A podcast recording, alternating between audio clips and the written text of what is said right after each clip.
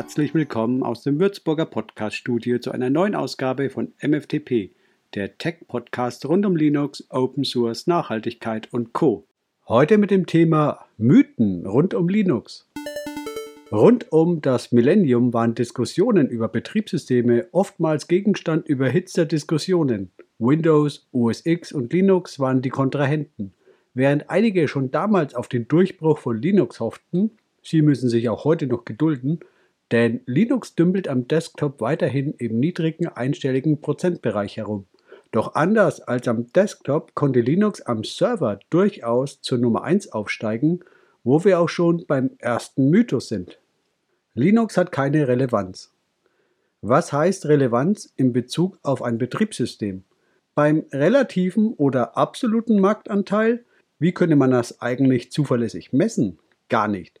Weder anhand von Verkaufszahlen von Computern noch von Zugriffszahlen auf verschiedene Webseiten. Wobei bei Zugriffen auf Webseiten ein einigermaßen repräsentatives Bild erstellt werden könnte, würde man auf sehr viele und thematisch sehr verschiedene Daten zugreifen können. Am Desktop mag die Relevanz überschaubar sein. Am Server ist der Marktanteil von Linux jedoch führend. Linux ist sicher. Auf alle Fälle ist sicher, dass Linux nicht per se sicher ist.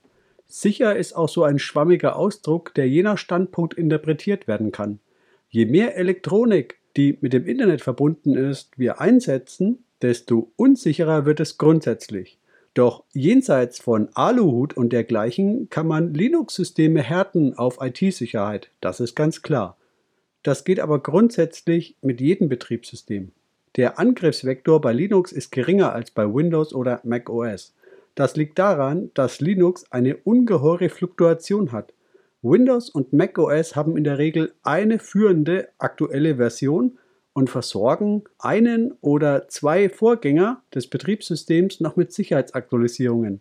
Heißt, es ist hier volle Konzentration auf das neueste Betriebssystem nötig, um vermutlich den größtmöglichen Wirkungskreis aufzubauen.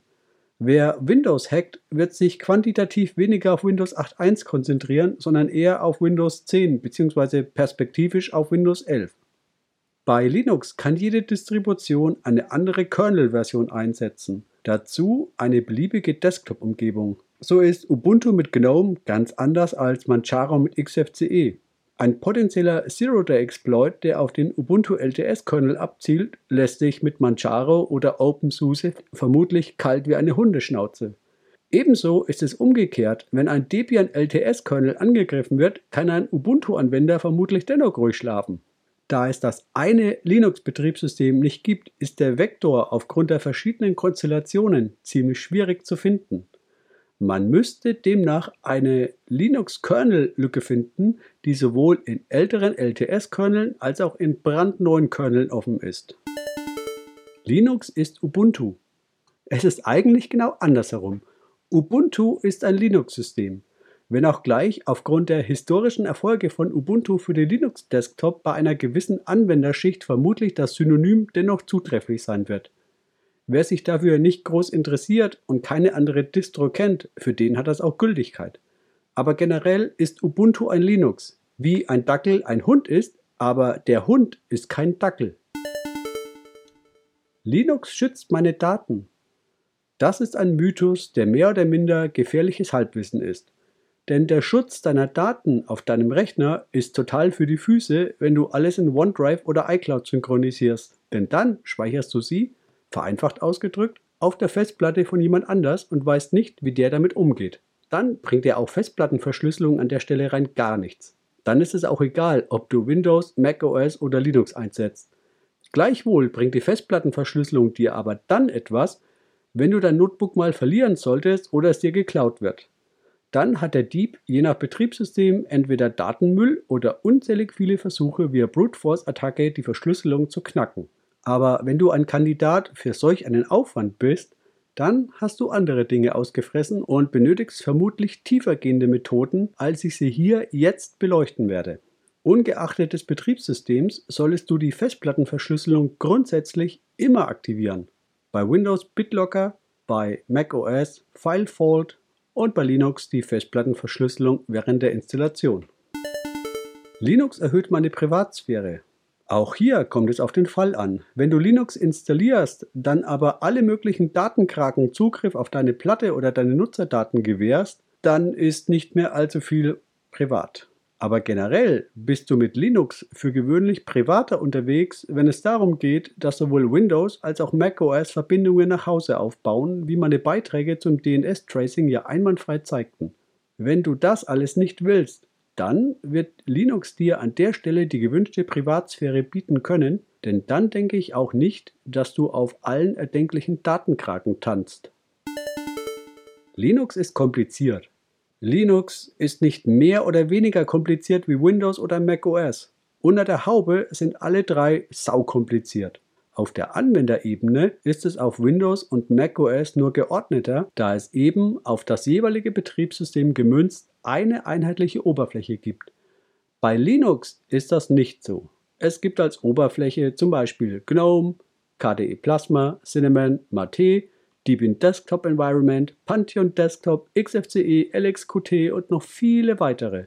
Auch mir fällt es an der Stelle nicht leicht, eine vollständige Liste spontan abzugeben. Aber ab einem gewissen Punkt stütze ich mich einfach auf gewisse Relevanzkriterien. Und selbst wenn man es nur auf drei oder vier Desktops eingrenzen würde, wäre das dennoch weitaus umfangreicher als bei den anderen beiden Betriebssystemen. Ach ja, Linux ist noch etwas komplizierter für Neueinsteiger. Man muss erstmal durch die Distro sich durchbeißen und dann unter Umständen durch die Desktop-Oberflächen. Linux benötigt das Terminal. Je nach Distribution stimmt das auch mehr oder weniger. Einsteigerfreundliche Distributionen kommen auch ohne Terminal-Nutzung aus. Wer es nutzen will, kann das tun, muss es aber nicht. So obliegt es letztlich dir, was dir besser gefällt. Der Umgang mit dem Terminal erfordert etwas Einlernzeit, aber ist, wie schon erwähnt, nicht zwingend nötig, aber optional durchaus zu empfehlen. Linux ist nur etwas für Geeks. Das war auf alle Fälle mal so und bei Distros wie Arch oder Gentoo könnte man das möglicherweise auch heute noch so sehen. Aber bei den Mainstream-Distros wie zum Beispiel Ubuntu, Linux Mint, Zorin OS, Elementary OS oder Manjaro ist das in meinen Augen nicht zutreffend. Linux bietet meine gewohnten Programme nicht. Das kann sein, muss aber nicht zwingend sein. Es kommt darauf an, was du verwendest. Microsoft Office gibt es nicht bei Linux. Microsoft Teams oder Microsoft Edge Browser gibt es aber durchaus für Linux. Das sind nur zwei spontane Beispiele. Es ist nicht so, dass es unter Linux ausschließlich völlig neue Programme gibt. Natürlich gibt es auch Firefox, Chrome, Spotify, Zoom, Jitsi und so weiter auch für Linux. Linux braucht kein Mensch. Das gilt vielleicht eher für die, die mit solchen Pauschalisierungen hantieren. Sachlich ist es aber nicht dingfest zu machen. Linux ist nicht besser als Windows oder macOS. Absolut nicht. Linux ist ein Betriebssystem wie macOS oder Windows. Was für dich die beste Wahl ist aus den Lösungen, musst du für dich ausmachen. Eine generelle Aussage lässt sich nicht machen, denn das wäre ziemlich unseriös. Linux ist uncool.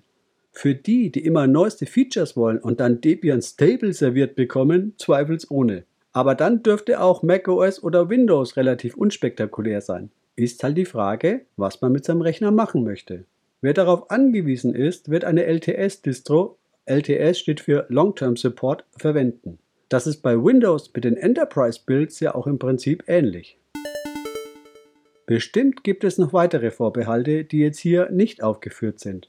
Linux ist quasi ein Betriebssystem wie jedes andere auch. Nur wenige nehmen diese Betriebssysteme als Instrument aus ihrer Blase heraus der Irrelevanz zu entgehen.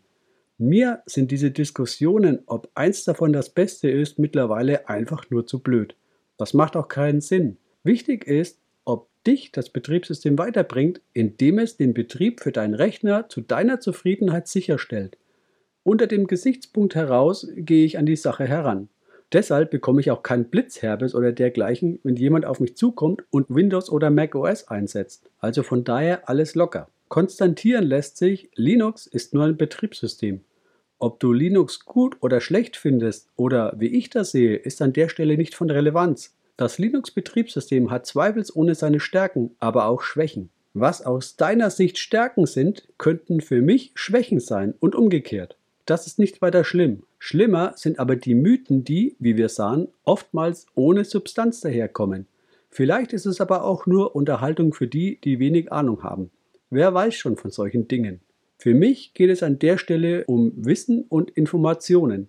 Ich entzerre das lediglich. Was du aus den Informationen machst, welche Schlüsse du daraus ziehst, das steht auf einem anderen Blatt Papier. Aber dann kannst du allerdings auch nicht mehr sagen, das habe ich nicht gewusst. Ich bin nicht dazu da, dir zu sagen, wie du das interpretieren sollst. Du solltest aber in einer ruhigen Minute mal hinterfragen und prüfen, ob dein bisheriges Szenario wirklich das Beste für dich ist. Lass es mich gerne wissen, wie du das siehst. Wenn du auf YouTube den Podcast hörst, schreibe einfach einen Kommentar auf YouTube. Alternativ geht es auch auf meinem Blog michelfranken.de. Bevor ich gehe, bedanke ich mich ganz herzlich bei euch, meinen lieben Zuhörern, für die freundliche Aufmerksamkeit und insbesondere bei denen, die mein Projekt unterstützen. Das war die heutige MFTP-Ausgabe. Anregungen oder Ideen gerne per E-Mail an podcast.michelfranken.de. Besten Dank für die freundliche Aufmerksamkeit und bis zur nächsten Ausgabe. Ciao aus Würzburg.